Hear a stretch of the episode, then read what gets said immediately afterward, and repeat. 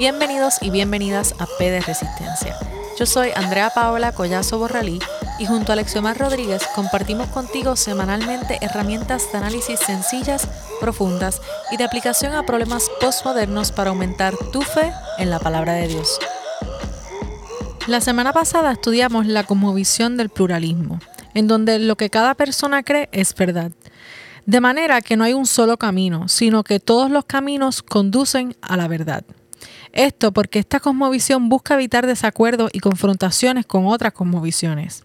Sin embargo, el desacuerdo es inevitable toda vez que no todos pensamos igual y en algún momento las ideas van a ser incompatibles.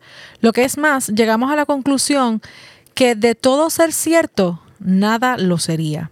Además, aclaramos que todas las religiones no son iguales y por tanto no todas carecen de fundamentos intelectuales.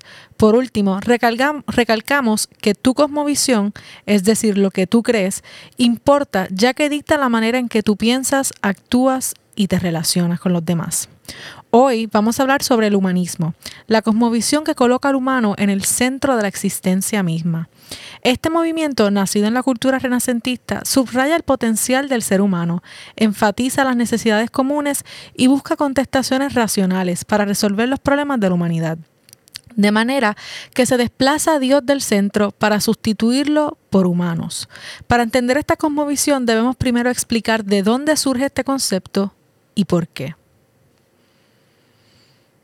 Tú mencionaste al principio que este, este movimiento del humanismo nace en la época renacentista y nosotros habíamos hablado ya en un episodio anterior cómo es que nosotros llegamos a la época relativista donde vivimos en el posmodernismo y cómo todo trace back a por lo menos la filosofía moderna a lo que sería la, el renacentismo racionalista. Y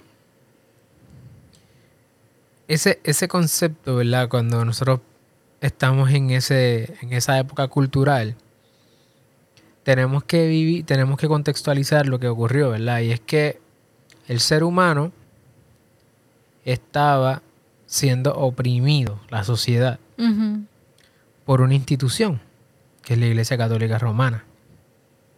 Y como tal, durante esa época, y durante, durante la supremacía de, esta institución, distintos filósofos y pensadores estaban buscando la manera de entender realmente cuál era la legitimidad de esta institución y si en efecto existía, porque todo el poder estaba centralizado en esa institución y el ser humano quedaba desplazado. Entonces, Anthony Cronman, un profesor de Yale, abogado y filósofo, argumenta que cuando, que como consecuencia de lo que, de lo que ocurrió, ¿verdad? De dejar de creer en las instituciones y más adelante eh, que las universidades con los movimientos de el empirismo que hablamos aquí ya y de estos movimientos bien medibles donde todo lo quieren llevar a lo que se puede hacer en un laboratorio, ¿verdad? Pues él argumenta por qué es que hoy estamos como estamos, donde el humanismo controla la cátedra o el magisterio, el profesorado en las universidades en la mayor parte de los países, por lo menos de la en el oeste, ¿verdad? En Occidente. Y es que en la medida en que las universidades a través del tiempo se enfocaron más en lo empírico, en lo medible, los humanistas argumentaron que era necesario incubar el pensamiento creativo y reflectivo también en la universidad y precisamente inspirados o a raíz de la duda que ha pintado el humanismo desde su nacimiento frente al sistema religioso, pues entonces el humanismo pretende colocarse en una situación objetiva donde pretende dar contestaciones a la realidad humana con elementos estrictamente humanos. Entonces, eso, eso, eso es lo que es el humanismo, ¿verdad? Se da, es, pretender dar contestaciones a la, realidad de la vida, utilizando al ser humano como la regla para medir todo. Entonces, ¿cómo eso lo vemos en el humanismo? Pues comenzó por el arte. ¿Verdad? Los grandes artistas comenzaron a, tallar a los, a tallar figuras que fueran perfectas. Eh, eran figuras de humanos. ¿Verdad? Y aunque, y aunque hubo figuras que eventualmente les dieron o los bautizaron con nombres eh, bíblicos o cristianos, el nombre no hace la cosa. Y nosotros estuvimos allá en, en Italia el año pasado y veíamos cómo Miguel Ángel le daba tanto énfasis a la simetría del ser humano y la perfección, porque realmente lo que se estaba haciendo era a través del arte, eventualmente la ciencia y ahora la universidad, desplazar a Dios y en lugar de que Dios esté en el centro, está el humano en el centro. Exacto. Exaltarlo, su perfección. Así mismo.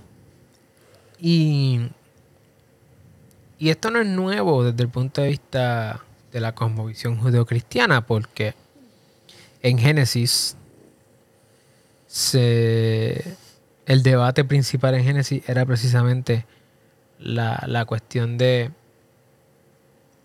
si Dios realmente dijo lo que dijo.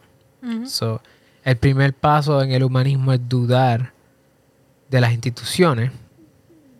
Y el problema no tanto es dudar de las instituciones, sino que pusieron en tela de juicio la base de la institución. Y hubo un error en cálculo porque la base de la institución es la Biblia, se supone, pero en, pero en esa institución particularmente no es así. ¿Verdad? Entonces, se asoció la religión con esa institución particular. Con esa institución particular y el cristianismo con esa institución particular. Y en la medida que tú no estás de acuerdo con esa institución, tú descartas el cristianismo en general. Es decir, no estábamos cuestionando realmente o directamente la existencia de Dios, sino lo que estaba inconforme era con esa institución y lo que esa institución representaba y para ello entendían que esa institución era lo que era religión en ese entonces. Exactamente. Ok. Y entonces, al hacer eso, ¿verdad? Pues el humanismo desde el principio ha estado particularmente, por el contexto, en choque con el cristianismo. Lo que pasa es que cuando entramos a estudiar el humanismo cuando nace, o sea, si hay ese roce porque al, principio era con la institución, ahora en la modernidad es contra el cristianismo como cosmovisión en general. Pero hay, uno, hay unos desfases lógicos porque cuando nace el humanismo, eh, nace dentro de un contexto donde el framework tiene unos valores cristianos. Es como la constitución federal en los Estados Unidos. Aunque no, no estoy diciendo que todos eran creyentes, pero tenían un trasfondo de unos mínimos, de unos estándares mínimos. Y esos estándares mínimos estaban plagados por valores y principios judo-cristianos. ¿Verdad? Entonces, igual en el humanismo, cuando nace el humanismo, muchos de los autores más influyentes, de los pensadores más influyentes y hasta filósofos más influyentes, antes de que se desarrollara el humanismo o comenzara a desarrollarse eran personas que habían utilizado su filosofía y sus pensamientos con una referencia mínima bíblica, como Agustín eh, y Tomás de Aquino, que fueron de esos primeros filósofos, ¿verdad? Por lo menos en la era moderna, que estaban hablando sobre el pensar, el pensar en pensar. Así que, y esta gente estaban dentro de la iglesia. Y en ese momento, cuando se hablaba del humano y las virtudes del humano y los valores humanos, era impar o era sinónimo a los valores cristianos. Porque el que más o el que menos vivía dentro de ese framework. Eso no es así ahora. Cuando se habla ahora del humanismo, no hay un framework moral dentro del cual entonces jugamos a pensar. Eso no hay límites, ¿verdad? Y, y creo que tenemos que también recordar o, decir que en ese, en su principio, el humanismo, de nuevo, subrayamos que había un debate respecto a la legitimidad de la institución. No si Dios existía o no. Sino era más bien el rol del individuo frente a una institución que hacía lo que le daba la gana, que tenía elementos de corrupción, eh, ¿verdad? Porque en la medida en que la religión y los políticos se mezclan, pues hay una situación ahí, ¿verdad? Donde la historia nos dice que personas con poder ponían papas y funcionaba como cualquier gobierno. La diferencia era que pues, utilizaban el manto del cristianismo y, de Dios para legitimar lo que hacían. Así que la situación de los filósofos humanistas al principio no era si existía o no Dios, sino problematizar la legitimidad de la institución. Sí, fue, se creó en protesta, podemos decir, contra esta institución y era particularmente a eso. Y de momento ahora se sacó de esa cajita, de ese contexto en que tenía que era cristiano, pero específicamente esa institución y esas creencias que ellos tenían, y se sacó de ahí y explotó, como que ahora no hay, no hay límites, no es que estamos en contra de la institución como se creó, sino contra todo. y, es un error del, o sea, y el desarrollo, pues entonces se va por otra línea, como tú mencionas porque pierde noción de cuál fue su nacimiento y por qué es que el propósito, el propósito, ¿verdad? Era darle importancia al individuo y no a la institución para propósito de la relación que tendría el individuo con Dios.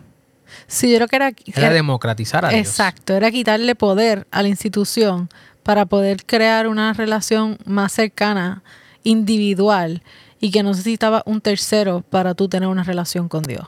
Exacto. No había, no era, no era necesario necesariamente, no era necesario, este, tener ese tercero para tener una relación íntima y legítima con Dios. Y entonces era dar ese poder de la relación con Dios a todo el mundo. To the people. Entonces era el rol de cuál es el rol del ser humano frente a Dios, si la institución está en el medio, ¿verdad? Y ese mismo reclamo lo tuvieron otras personas más adelante eh, que estaban inclusive desmoronando muchos de los principios y fundamentos más importantes de esta institución, como lo fueron Wycliffe, Hus, Lutero, Calvino, que estaban cuestionando inclusive la legitimidad de esta institución y hacia dónde se y hacia dónde se dirigía. La diferencia era que ¿verdad? unos estaban buscando la manera de utilizar, de cómo entonces reformar la institución, cosa que no ocurrió nunca. Y otros dijeron, pues sabes que olvídate, nada de esto sirve. Que ese es el resultado hoy. Así que desde las artes el principio, la ciencia y luego las instituciones educativas, donde están los humanistas ahora, rechazaron cualquier aspecto espiritual en oposición a la iglesia. So, asociaron lo religioso con lo espiritual. Un error. Exacto. Y finalmente con la Revolución Francesa, pues la, institución del, del, papado se vio decapitada en manos del humanismo. Y triunfó. ¿Verdad? Y en, ese, en esos primeros capítulos que hablamos sobre cómo es la historia, cómo esto afectó en lo económico, en lo social y eso, pues ahí podemos explorar más esa, cómo fue que vino y hasta dónde es que llegamos hasta hoy. Pero estamos ahora mismo en ese desarrollo en un lugar bien interesante porque los humanistas, como regla general, son quienes controlan el pensamiento universitario. Así que no importa en qué te criaron, tú puedes estar 18 años en una crianza, 17, Y llegas a la universidad y la universidad es ese filtro que entonces te dicen los profesores, imagino que te pasó, aquí no olvídate todo lo que tú aprendiste en la escuela. Ahora es que tú vas a aprender de verdad. Y, y, en ese momento los profesores, inclusive, yo me acuerdo de los profesores que hablaban de que, mira, tu mamá está mal o tu papá está mal y este es el conocimiento real. Ahora es que tú vas a aprender de verdad cuál es el conocimiento, cuál es la verdad. Y eso es particularmente así, pero frente al pensamiento cristiano, de hecho. Tú no vas a ver esa, o es difícil ver, ese levantamiento o esa oposición frente a otras denominaciones, por lo menos en los Estados Unidos y en Puerto Rico. Y algo que creo que, que es interesante es que sí, eso pasa en las universidades y es, como tú dijiste, específicamente contra los cristianos. Pero la mayoría de las veces cuando se un profesor, ¿verdad? takes a stand against el cristiano, es realmente la visión o la comprensión de lo que es el cristianismo es bien, bien limitada. O simplemente te tildan de pues ser parte de, usualmente yo diría, la iglesia católica. Sí. Y la, la guerra contra eso porque no, no saben realmente si tú eres de esa denominación o no. Pero la guerra, no conocen y la guerra se hace contra eso generalmente. Y a veces es un tanto ironic porque puede ser que lo que él te está tildando a ti, eso no es ni lo que tú crees. Y aún así, pues ya se formó ese, ese barrier de lo que tú crees está mal y, y no es racional y no, no es lo que es. No es conocimiento de verdad. Definitivamente es una ignorancia de parte de muchos profesores. Eh, y es cierto. O sea, nosotros estudiamos en universidades diferentes. Tú estudiaste en Nueva York. Yo estudié aquí en, en Mayagüez, en Puerto Rico. Y, y sí, los profesores muchas veces se puede reducir la historia de estos profesores en que tuvieron una crianza católica. Son bien parecido a, la historia que tomó miles de años en desarrollarse, ¿verdad? de, una filosofía. Es como si repitieran el, ese trauma de la filosofía entera en una sola persona. Se crían en, una institución católica, sus papás son católicos o lo que fuera. Ellos eh, llegan a la universidad, aprenden este verdadero conocimiento que ellos le llaman y su único concepto es como la cristianismo es eso. El cristianismo, exacto. Cristianismo es igual a catolicismo. Todos los cristianos creen en lo mismo. Literal. Eso ha pasado muchísimo. Y, y, pues se encuentran, son pocos los, cristianos, ¿verdad? Que entonces se levantan y, pueden decir, o se atreven. Decir, profesor, yo no creo en eso tampoco. Ah, pero tú no eres cristiano. Y entonces entra una cuestión del debate de cómo entonces el profesor Ahí viene la cuestión del orgullo del profesor o la profesora, donde no reconoce que está bien o que está mal por sus doctorados y sus estudios y puede ver que toda su o muchos de sus argumentos están basados en una noción que está bien limitada a una institución particular. Eh, y esto se da mucho en Estados Unidos. De hecho, hay movimientos católicos, actually, eh, que ministerios privados con base católica que han hecho películas respecto a este tema, como el de God's Not Dead, esa trilogía donde tratan de, de presentar como el cristianismo como cosmovisión, aunque al interior hay un montón de formas distintas, ¿verdad? Como en general está enfrentando esta, esta persecución en los Estados Unidos por parte de, las, de los catedráticos en las universidades. Y, y es particularmente con el cristianismo, ¿verdad? Realmente por esa noción que responde a la misma historia del humanismo. Lo interesante es que, como mencionamos ahorita, pues esto frente al cristianismo particularmente, no solo hacen a un musulmán o a una persona que crea en el hinduismo, ni a un budista, sino que esa intolerancia es frente al cristianismo. Y es bien curioso cuando, sí, cuando a alguien le preguntan y, contesta que es cualquier otra cosa que no sea cristianismo, hay como un automatic eh, respect Es como que, ah, ok, no, no, me voy a meter en eso, no, no, no voy a discutir contigo con eso. Es como que, ok, te respeto esas creencias. Exacto. Como si de alguna manera fueran un poco más racionales o más válidas que ser cristiano. Definitivo. Y eso es un approach pluralista que hablamos la semana pasada. Entonces, cuando viene, cuando vamos viendo, es que poco a poco vamos tocando estas, cómo se ven estas cosmovisiones en el día a día. Y vamos viendo que el approach no es de vamos a ser bien respetuosos unos a otros, vamos a tolerarnos, todo está bien. Es que todo está bien menos el cristianismo. Porque hay una mala, o sea, hay una ignorancia a propósito o sin o por omisión respecto a lo que es el cristianismo y cómo el cristianismo al interior también hay mucho hay varios debates, ¿verdad? Muchos debates. Así que el humanismo trata de ser pluralista por un área diciendo respetemos a todos por igual, menos cualquier cosa que se ponga a mí, que es característica interesante del pluralismo. Y todo es eh, o, muchas cosas son entonces particularmente frente al cristianismo y responde al trauma, llamémoslo de esa forma, de cómo se desarrolló en el mismo génesis de el humanismo, esta, fuente filosófica, ¿verdad? Entonces, eh, algo que quisiera... ¿ah? No. Ah. Respecto a cómo esto se da en las cuatro preguntas que hemos hecho en el pasado.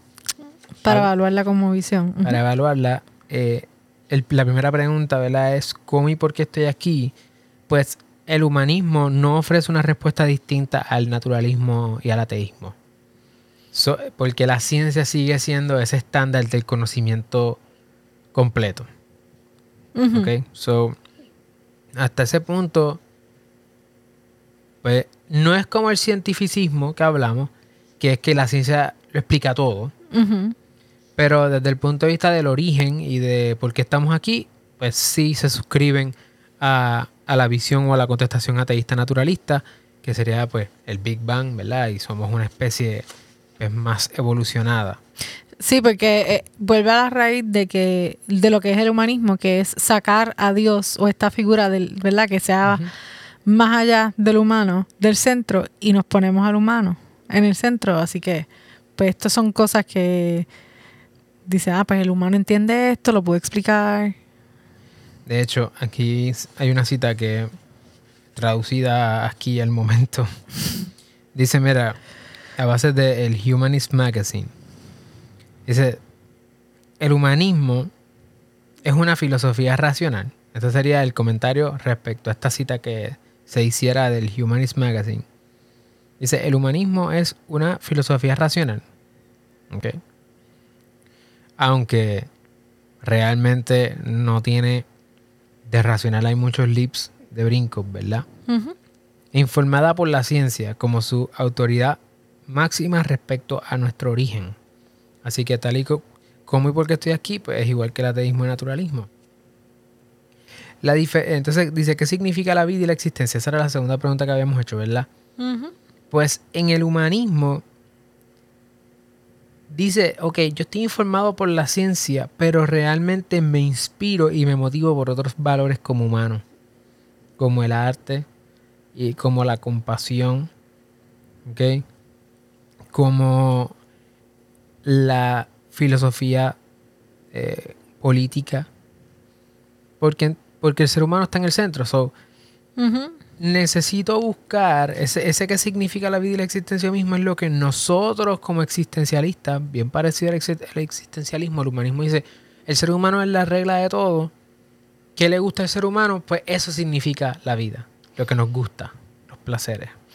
Sí. Tiene un fundamento en la ciencia, pero yo creo que da un poco más espacio para feelings, emotions. Definitivo, porque, porque hay una situación y es que el humanismo está en este lugar bien como Spider-Man en la película, en la primera película cuando salía Tobey Maguire. Que, y casi siempre en todas las películas Spider-Man lo pone en la misma situación donde él está tirando la telaraña para un lado, para la derecha y el otro para mm. la izquierda y siempre está en el centro tratando de aguantar los elementos, ¿verdad? Pues el humanismo está como en esa posición donde, por un lado, no quiere tener relación con la divinidad, ¿verdad? Porque quiere remover a la divinidad, cualquier cosa que sea la deidad, un dios, un theos, y ponerse a él mismo o, él- o ella misma en ese lugar.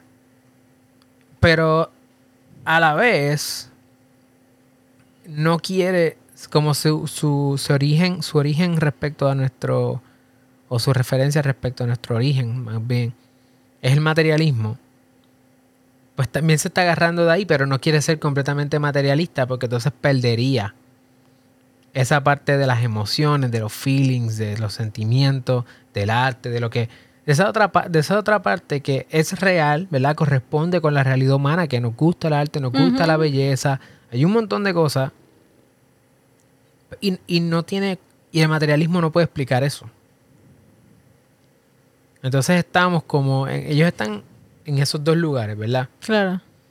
Somos más que materia. eh, ahora, Y, si no es algo, y, y no es algo tan práctico como ciencia alone, porque seríamos animales y ya. Hay, hay ese elemento de que somos humanos y los humanos pues sienten y padecen y tienen gusto y es tratar de, de combinar esas dos cosas. Definitivo, porque creo que es que es una respuesta a cuando hablamos del ateísmo, cuán, cuán sombrío, cuán deprimente es un mundo materialista. Ujú, Y el humanismo no quiere vivir en un mundo así. Quiere un mundo de, de vamos a, a trabajar juntos, vamos a disfrutarlo, vamos a amarnos unos a otros. So, es, es esta visión de, de que, o sea, entiende lo depresivo que podría ser un mundo materialista. So, está en ese, en ese juego. Eh, y, y por eso es que trata de diferenciarse del naturalismo y del ateísmo, diciendo, bueno, pero pues con palabras, sentimientos, artes, emociones, eh, trata de decir, bueno, sí somos animales, eh, o sea, creemos en el origen de esto, pero eh, somos más que eso. Y eh, yo creo que es una versión bien artística de cómo interpretar la ciencia. Yo, yo lo estoy viendo en mi mente ahora mismo cuando estaba hablando, explicando eso. Como si cogiéramos que la, el naturalismo, la ciencia fuera black and white. Y entonces llegan los humanistas y quieren sprinkle a little bit of color in it. Sí, porque entienden que es un mundo muy feo. Sí, sí. Así lo visualizo. Y sabes qué? Y alguien dice, bueno, pero es que eso no... ¿Por qué tú dices eso? Pues mira, sabes que yo tengo una experiencia específica que me pasó en la universidad y es que cuando yo estaba estudiando mi último año de bachillerato, y bachillerato es en economía, y cogí unas clases de filosofía. Y hay un libro que se llama el... Creo que se llama el libro de Sofía. Mm. Y es un libro que es de filosofía. Y es una nena que se llama Sofía, que ella entonces está aprendiendo filosofía con unas, con unos- unas experiencias que tiene, unas cartas y qué sé yo. Entonces al final realmente lo que se hace es estudiar toda la filosofía, la historia de la filosofía completa. Y al final del libro, pues bien poéticamente dice que simplemente somos Stardust. Y que esa es la belleza del ser humano, ¿verdad? Que todas estas cosas, pues finalmente es que somos polvo de estrella, es decir, materia, materia como la- el origen de este cientificista o científico, naturalista, pero que hay belleza en eso. Como que hay belleza en nosotros simplemente ser Stardust. Es como, why? ¿Por, por qué estamos tratando de, de ponerle esperanza a algo que no lo tiene? Es como agarrar este cuadro, esta foto hermosa, en un mundo caótico y nos quedamos mirando eso sin pensar en, en la realidad que vivimos. Son nosotros mismos nos pintamos un cuadrito para encontrar esperanza porque la realidad que vivimos no nos la da pero me quedo mirando para abajo, ¿verdad? No miro para Everything arriba. around. Así que es, es bien interesante esta manera de de pensar, de colocar al ser humano en el centro Y había mencionado al principio que el libro de Génesis, que no, esto no es nuevo. ¿Por qué? Porque cuando la serpiente le habló en Génesis 3 a, a la mujer y al hombre, realmente lo primero que hizo fue preguntarse, ¿acaso Dios dijo? La primera fue poner dudas respecto a lo que Dios dijo. Y número dos, le, le prometió eternidad, dijo que no iban a morir. Y número tres, le dijo a la pareja que la razón por la cual ellos, Dios no quería que comieran del árbol era porque ellos serían como Dios, conocedores del bien y del mal. Ese conocedores del bien y del mal es más bien que ellos establecerían qué está bien y qué está mal. Eh, y el humanismo es ese tercer paso. Es ese tercer paso. Inclusive yo, yo veo que son las tres cosas porque somos materia. ¿la? ¿Acaso Dios dijo que nos creó? Dudamos de la palabra de Dios. No moriremos porque somos materia. Y la materia no se destruye, sino que se transforma. Y número tres, nosotros definimos el bien y el mal porque el ser humano está en el centro de la existencia misma. Y realmente, al ser así, nosotros somos los nuevos dioses. Definimos lo que está bien y que está mal. Y aunque no tenga sentido, la diferencia es que en un paradigma donde está Dios, pues hay un conocimiento que es supranatural. Nosotros no podemos entender por qué para Dios, Dios hace las cosas de una forma y de otra en ocasiones, en otras ocasiones sí. Y aunque no tenga sentido alguno, nosotros buscar vivir una vida como la que el humanista propone, después de todo no tiene que tener sentido. Porque como un mini Dios, simplemente establece. You make your own rules. Cómo tú quieres vivir. Así que es un mundo, ¿verdad? Lleno de. Es una cosmovisión llena de, de, brincos lógicos. Eh, y, y, particularmente, pues.